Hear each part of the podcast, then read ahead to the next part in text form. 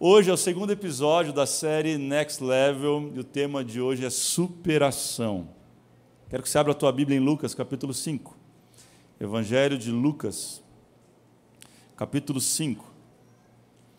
Interessante que, enquanto você acha aí Lucas, comecinho do Novo Testamento, é que o Wallace pregou na quarta-feira esse mesmo texto, só que em outro evangelho, em Mateus, com menos detalhes, e hoje a gente vai ver um pouco mais com detalhes daquilo que Deus tem para falar com a gente. Eu creio que Deus tem ainda algo para derramar sobre nós nesta, nesse começo de tarde aqui, no final de tarde, princípio de noite, você crê nisso? Vamos ler juntos? Lucas 5, de 1 a 11, diz assim: Certo dia, Jesus estava perto do lago de Genezaré e uma multidão comprimia de todos os lados para ouvir a palavra de Deus. Olhe para cá, deixa eu abrir um parênteses. Sabe por que multidões têm sido atraídas para esse lugar? Porque Jesus está aqui. Não é outra coisa. Viu à beira do lago dois barcos deixados ali pelos pescadores que estavam lavando as suas redes entrou num dos barcos, o que pertencia a Simão, e pediu-lhe que afastasse um pouco da praia. Então sentou-se e do barco ensinava o povo. Jesus pega o barco para usar como, como plataforma, como palco para pregar a palavra. Verso 4: Tendo acabado de falar, disse a Simão: Vá para onde as águas são mais fundas, e a todos lancem as redes para a pesca. Simão respondeu: Mestre, esforçamo-nos a noite inteira e não pegamos nada, mas porque és tu quem está dizendo, vou lançar as redes.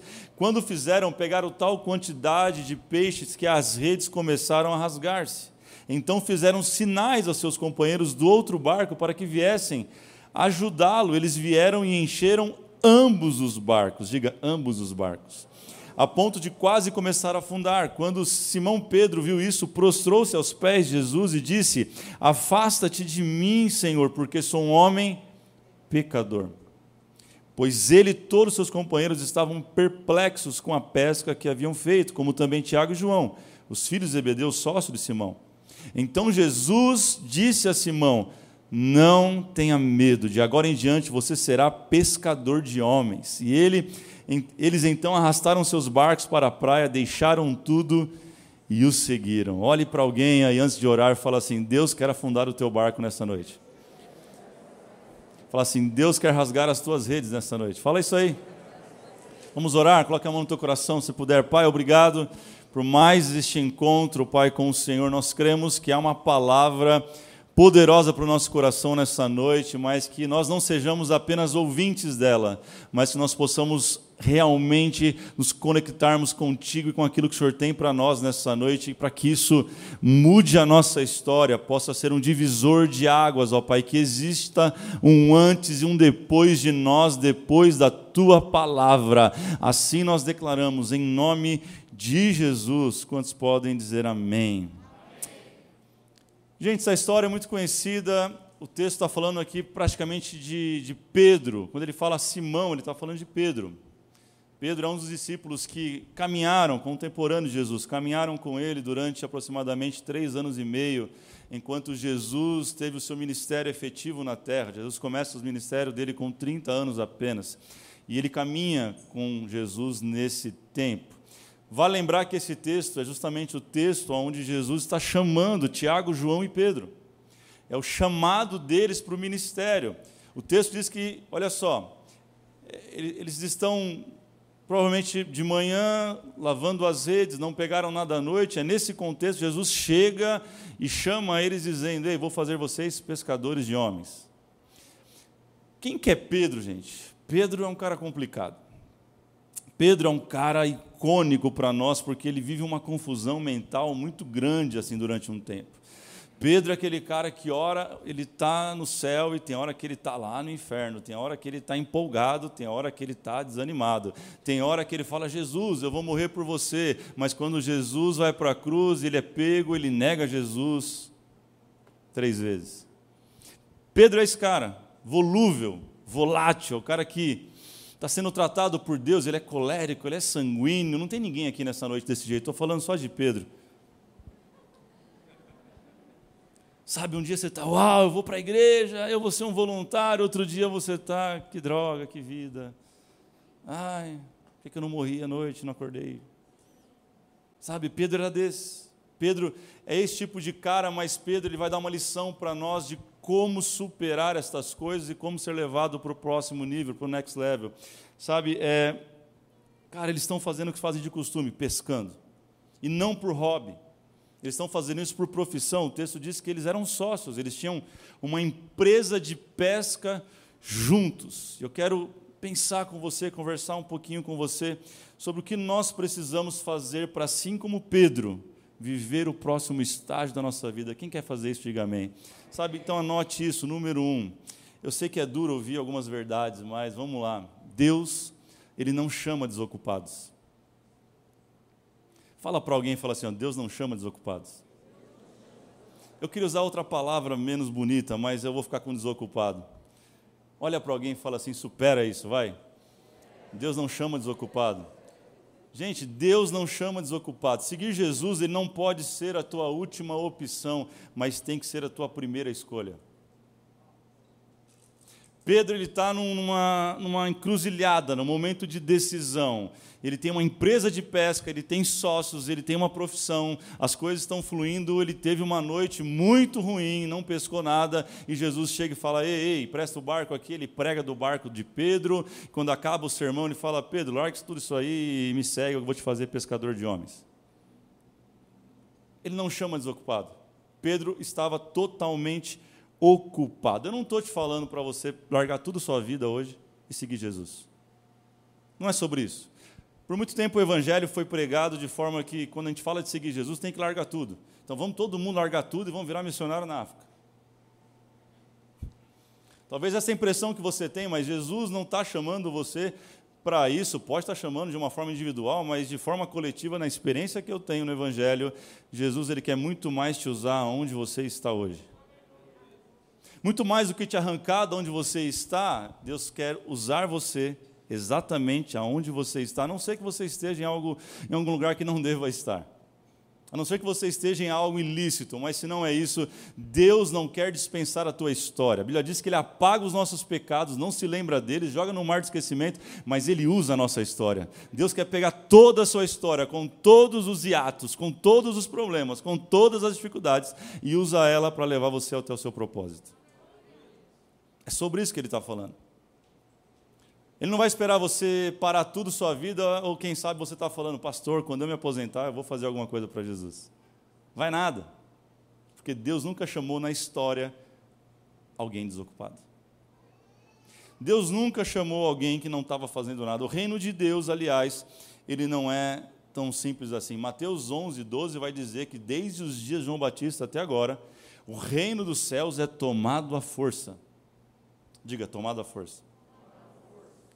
Não é simples. Não é para aquele que não está fazendo nada. Geralmente e quase sempre o reino de Deus vai ser tomado à força e por aqueles que já têm alguma coisa vai fazer mais uma, e mais uma, e mais uma e vai embora. Você está entendendo isso?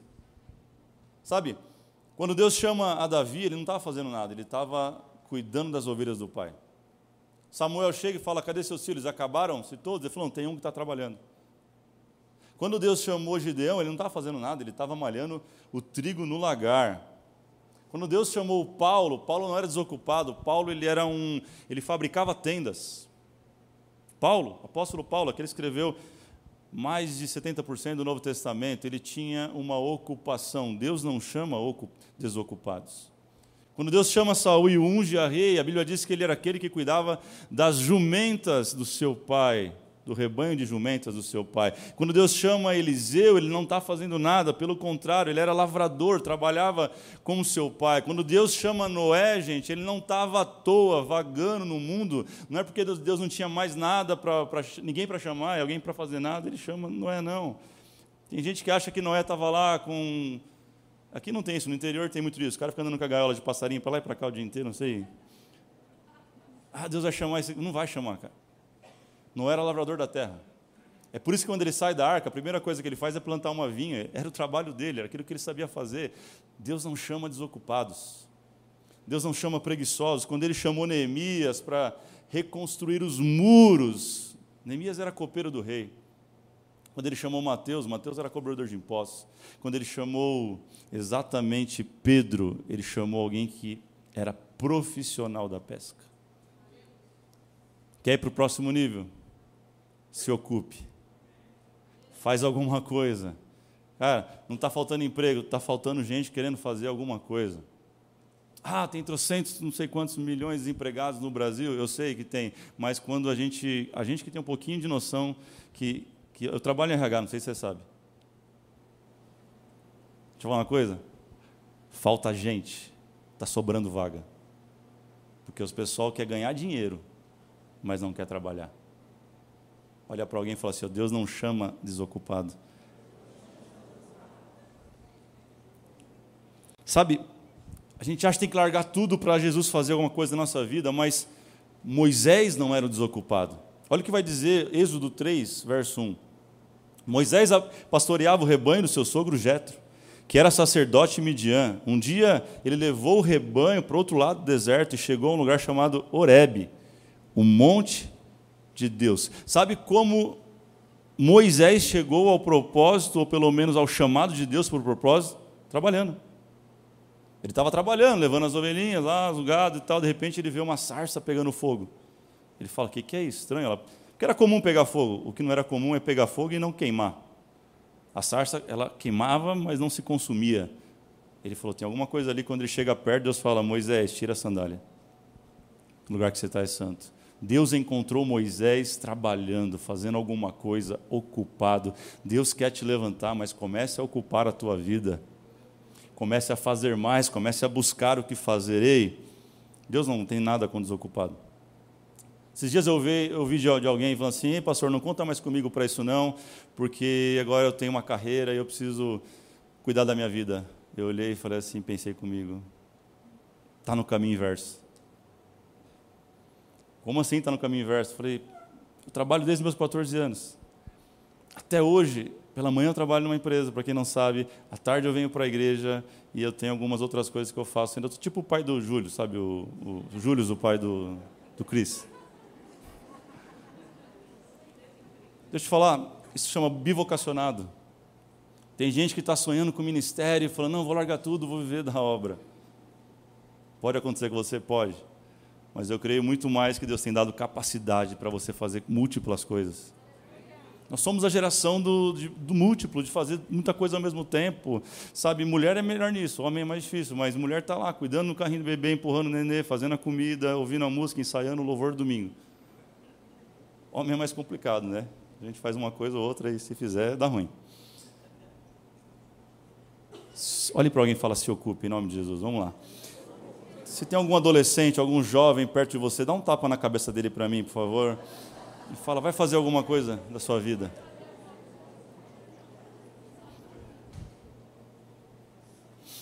Sabe, com Pedro não foi diferente, ele foi chamado um pescador. Número dois, anote isso.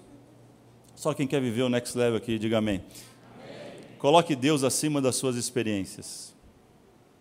Coloque Deus acima das suas experiências. Eu sei que semana passada eu falei que maturidade tem muito mais a ver com experiência do que com idade. Quem lembra disso? E esse é o primeiro nível, é o primeiro estágio, mas depois que você adquire as experiências e você fica maduro, agora Deus está te chamando para um outro lugar, para uma nova estação. E nessa estação você vai ter que aprender a valorizar mais a voz de Deus do que as tuas experiências pessoais. Olha o que diz o texto.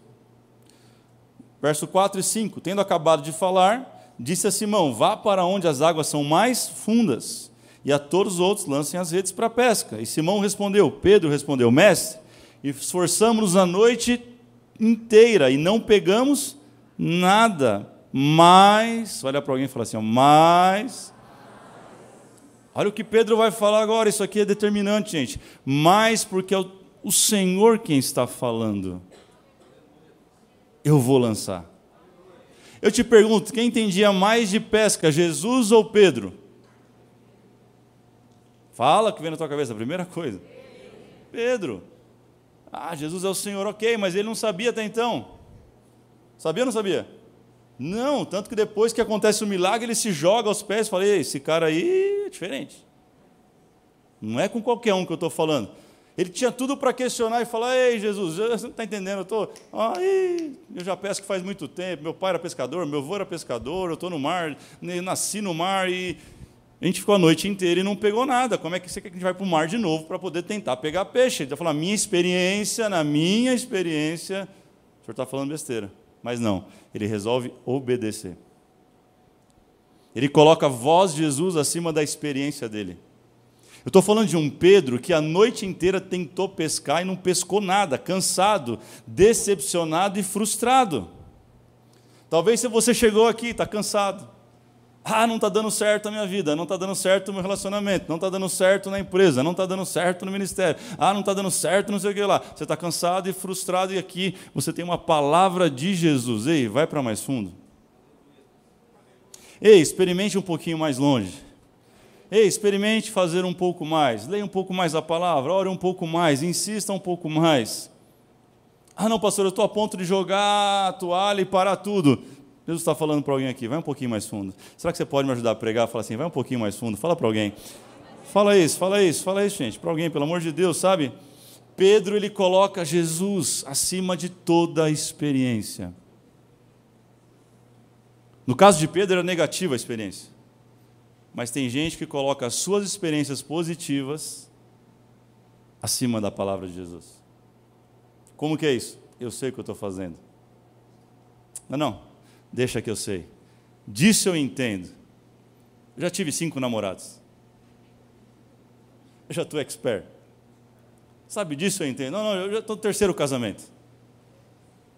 É, é, tipo a mulher samaritana. Tinha, tinha tido cinco casamentos, estava no, o que estava com ela não era dela. Ela encontra com Jesus e parece que eu vejo ela pensando assim: o que esse cara quer falar para mim de, de relacionamento? Eu entendo. É quando a gente coloca a nossa experiência, a nossa capacidade, a nossa inteligência, sabe, os nossos diplomas na parede acima da voz de Jesus Cristo. Acima da palavra. O que Deus tem falado para você nesse tempo? O que a palavra diz a respeito daquilo que você está vivendo? Que Jesus tem falado a respeito do que você está vivendo? Para você tomar essa decisão que está querendo tomar, qual é a voz de Jesus para a tua decisão? Eu te convido a colocar a voz dele acima de toda e qualquer experiência. Não tem erro, meu irmão. Quer errar, você vai errar sabendo, não tem como você errar. Olha o que diz o verso 8 e 9. Quando Simão viu isso, prostrou-se aos pés de Jesus e disse: Afasta-te de mim, porque eu sou um pecador. Pois ele e todos seus companheiros ficaram perplexos com a pesca que fizeram. Sabe o que eu aprendo aqui? Quando eu ouço a voz de Jesus, ele me surpreende. Quando eu ouço a voz de Jesus, eu vivo aquilo que eu jamais imaginei que eu poderia viver. Quando eu ouço a voz de Jesus acima da minha experiência, eu vivo um milagre, eu vivo sobrenatural, eu vivo algo que eu nunca vivi nem imaginei, porque não é sobre aquilo que eu posso imaginar, é sobre aquilo que Ele pode fazer. Quantos acham que Jesus deu um comando e os peixes foram para onde estava o barco? Levanta a mão. Quem pensa nisso? Vamos lá. Eu preciso de você tomar um, um partido aqui hoje, pelo amor de Deus. Sai do muro. Agora, quem acha que Jesus mandou o barco para onde estavam os peixes? Eu não sei, a Bíblia não diz.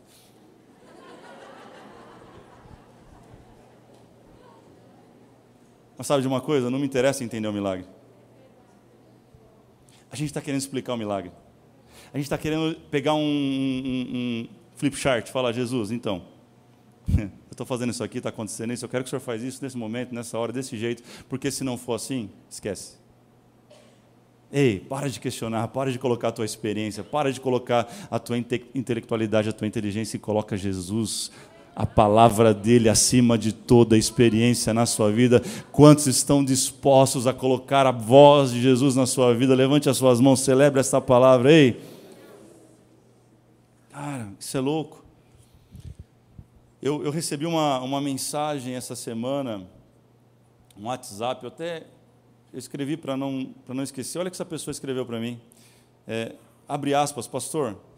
Eu apenas decidi fazer as coisas direito, como a Bíblia manda, como Deus quer, e estou vivendo o que jamais imaginei viver. Fecha aspas.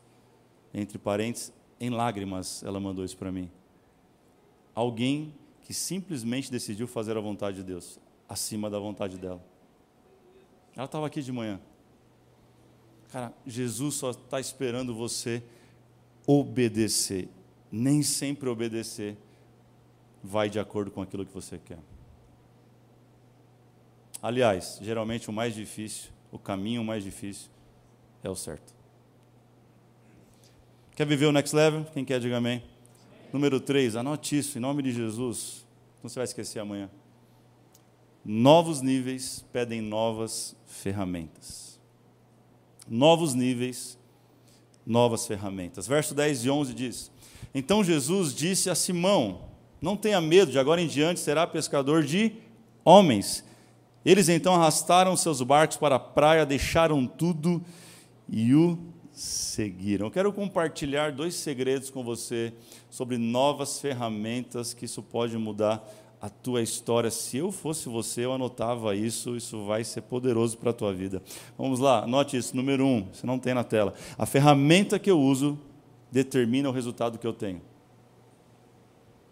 A ferramenta que eu uso determina o resultado que eu tenho. Parece simples, mas é óbvio. Parece óbvio, mas é poderoso. Às vezes o poder não está em grandes revelações, em frases que você ouve e fica três anos pensando, não. Às vezes é o óbvio, é o simples, isso, e Deus quer trabalhar nisso. Eu te pergunto, qual era o instrumento, qual era a ferramenta de Pedro, quanto pescador? O que, que ele usava todo dia? Rede. Só que Jesus fala assim: Ei Pedro, eu vou ter que mudar a tua ferramenta a partir de hoje, porque não se pesca homens com rede. Já imaginou a gente colocar os, os voluntários tudo na rua? Passou um, treinamento de rede vai ter aqui semana que vem. Laça o cara, traz para dentro da igreja e bora. Passou outro. gente, peixe pesca com rede. Gente pesca com palavras. Pedro teve que adequar a sua ferramenta, ele teve que mudar, atualizar a, tua, a ferramenta dele para ter o resultado que Deus tinha para ele. A gente não vai conseguir viver o nosso máximo e o Lex Level se a gente não atualizar a ferramenta. Eu pergunto, qual ferramenta você tem usado nessa situação que você está enfrentando e não tem tido resultados? Deus está te convidando para atualizar. Ah, não estou entendendo, pastor. Sei lá, talvez você é um brucutu. Tudo que você sabe é gritar. Está funcionando? Não. Começa a ser educado. Muda a ferramenta. Talvez você tenha um filho de 18 anos. E desde pequeno você corrige ele só dando porrada nele. Deixa eu falar, quando ele é pequenininho, você dá uns tapas nele assim, sabe? São sempre dois tapas na né, criança. Deixa eu ensinar isso aqui para você. Primeiro é para medir a força, o segundo é para doer, mas não machucar. Esses dias uma, uma, uma moça aí que é dessa área ficou brava comigo, falou que não pode bater. Falei, pode, acho que pode. Então sempre dá um tapa para medir a força, presta atenção. Não é para espancar a criança, é para educar. Agora uma criança de 5, 6, 7 anos, ela entende. Bate no adolescente de 18 anos. Vai educar? Vai, gerar mais revolta. Pânico na sua casa, gritaria, não vai resolver nada. Talvez você está usando a ferramenta errada na estação errada. Ou a ferramenta certa na estação errada. Entenda como você quiser. Deus está te convidando para atualizar as tuas ferramentas nessa noite. Número um é isso. Número dois é usar a ferramenta certa vai reduzir o tempo do trabalho.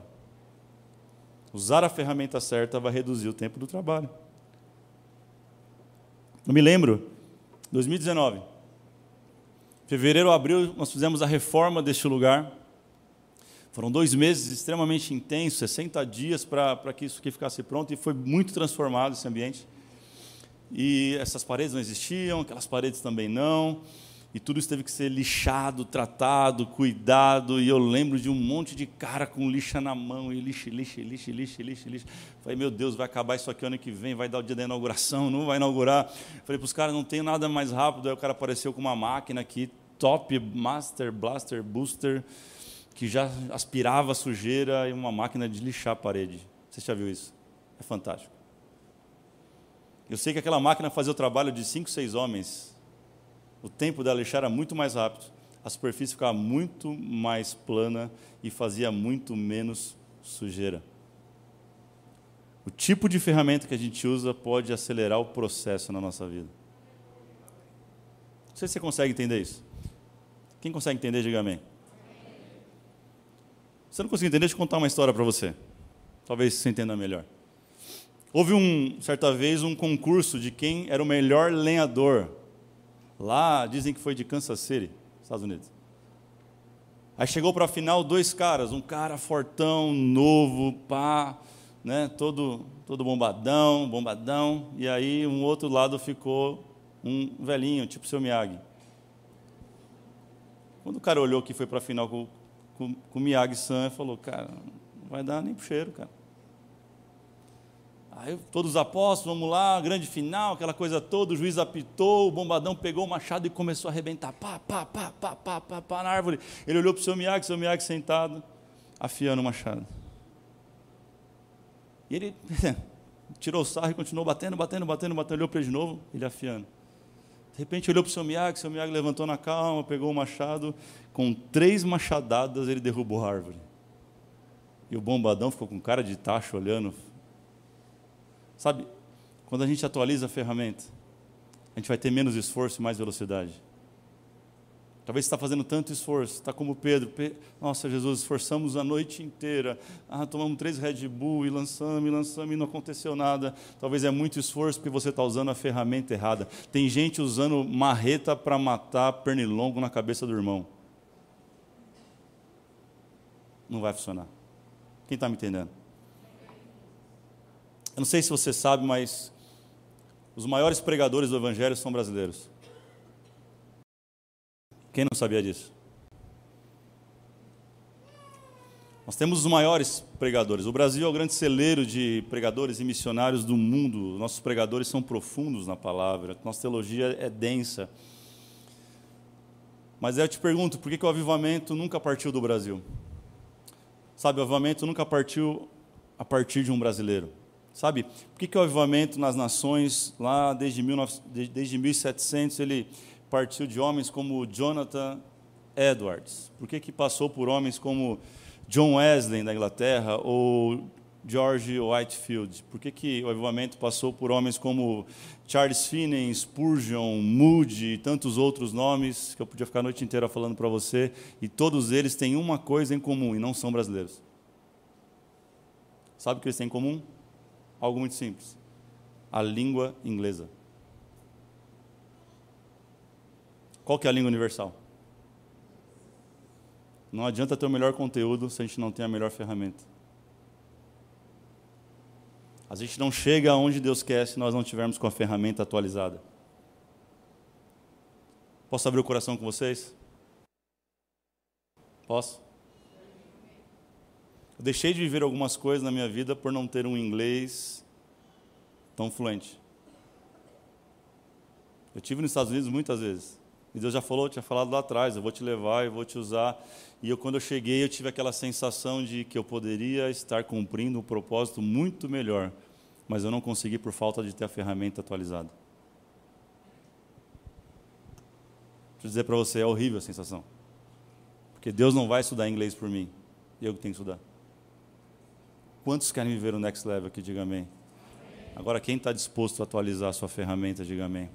Se coloque de pé, por favor.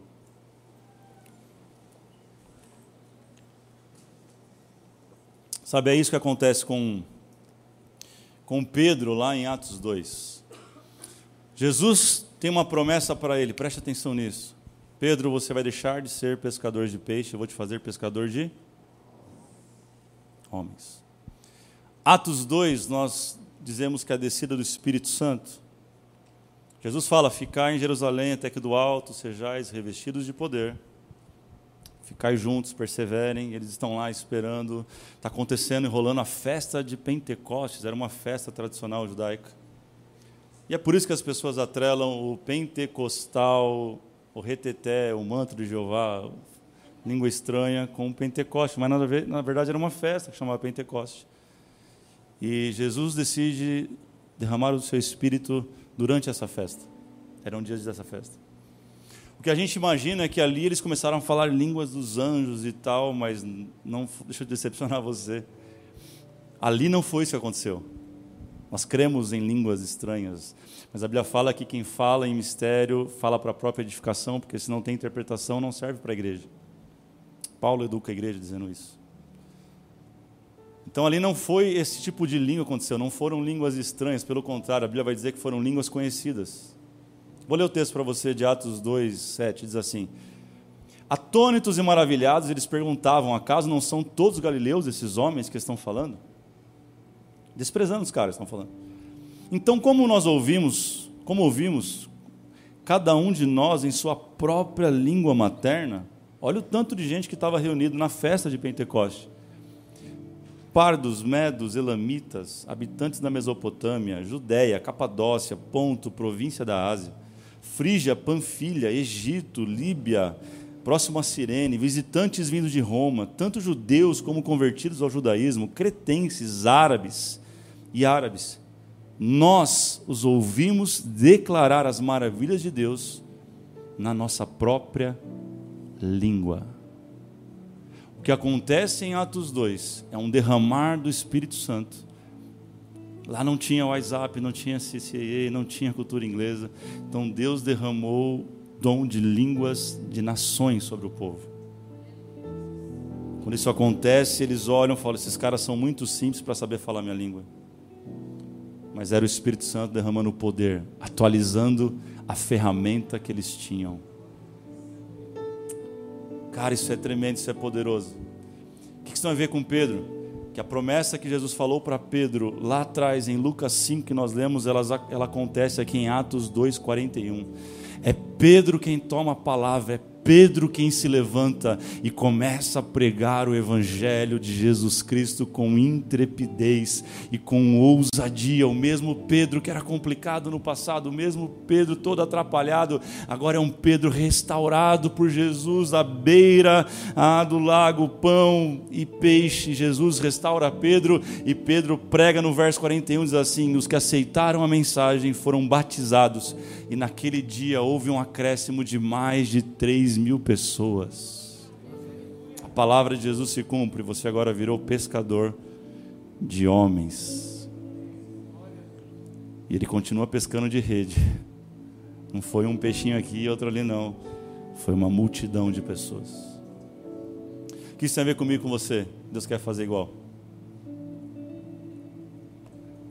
Deus quer derramar uma atualização sobre nós nessa noite.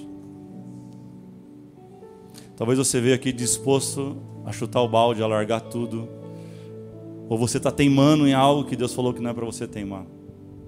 O Senhor te trouxe aqui para atualizar, fazer, fazer um download na tua mente hoje. Um download espiritual para que você entenda que aquilo que Ele tem para você, aquilo que Ele te prometeu, Ele vai cumprir. Ele é fiel, querido. Ele não é homem para que minta, nem filho do homem para que se arrependa o que Ele te falou. A palavra dele não volta atrás, é a gente que se esquece dela. Eu vim aqui para te lembrar. Aquele que prometeu vai cumprir.